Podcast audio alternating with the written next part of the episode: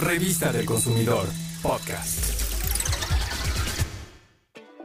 México es el país en el que más se toma refresco y esto es alarmante, pues su consumo excesivo se asocia a problemas de salud como la obesidad y la diabetes. Con el estudio de calidad de refrescos te vas a enterar qué es lo que tienen que nos hace daño y más a los niños. Infórmate y no corras riesgos.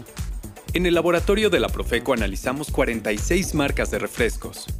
Por la importancia de su etiqueta, los investigadores verificaron que su información sea completa y veraz deben cumplir con el etiquetado frontal, ya que funciona como una alerta para el consumidor. Son los sellos negros que nos advierten si un producto contiene algo de lo cual debemos cuidarnos, como la cafeína, los edulcorantes o el exceso de azúcares. La cafeína no es apta para niños porque se asocia con hiperactividad, ansiedad e insomnio. Al analizar los refrescos, los investigadores encontraron que 10 marcas la contienen y 9 de ellas advierten de su presencia con el sello Contiene cafeína, evitar en niños. También revisaron los edulcorantes porque, ¿sabes qué hacen en tu cuerpo? Entre otras cosas, aumentan la concentración de glucosa en la sangre y te acostumbran al sabor dulce. Ten cuidado, porque se encontró que de las 46 marcas analizadas, 35 los presentan y advierten, contiene edulcorantes, no recomendable en niños. Revisemos ahora el tema de los azúcares, pues aportan muchas calorías y si nuestra actividad física no es suficiente para quemarlas, se acumulan, generan sobrepeso y después obesidad. La obesidad es una enfermedad que puede detonar otras más, como diabetes, hipertensión, cáncer y enfermedades del cerebro y del corazón.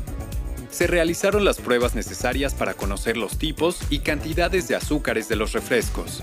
La industria prefiere usar los más baratos y uno de ellos es el jarabe de maíz de alta fructosa, Ojo con esto. Cuando una persona está consumiendo un alimento o bebida que contiene ese jarabe, no sentirá saciedad y entonces seguirá comiendo.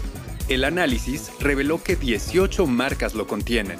Barrilitos y Sangría Señorial declaran otro azúcar, pero en realidad se trata de jarabe de maíz de alta fructosa.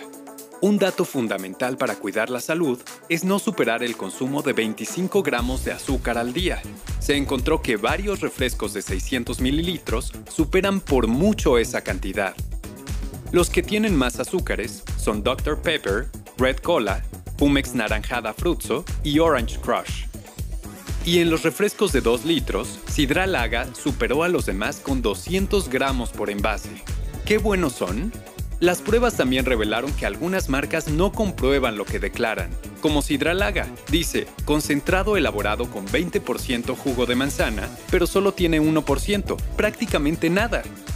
Por su parte, Ameyal sabor fresa kiwi dice refresco frutal y tiene la imagen de esas frutas, pero no las contiene y por si fuera poco, trae menos contenido del que declara, al igual que Sing y Jumex naranjada frutzo. El colorido y alegría reflejados en la imagen y publicidad de los refrescos contrasta con los problemas de salud que puede ocasionar su consumo en exceso. Ahora ya lo sabes, la mayoría de los refrescos tienen azúcares en exceso, edulcorantes y o jarabe de maíz de alta fructosa, y por si fuera poco, en algunos también hay cafeína. No lo tomes a la ligera. No es buena idea acostumbrar a los niños a tomar refresco, los mismos fabricantes advierten con algún sello si el producto no es para ellos. Recuerda que México tiene el primer lugar en obesidad en niños de 5 a 11 años de edad. No permitas que tus hijos engrosen esa cifra.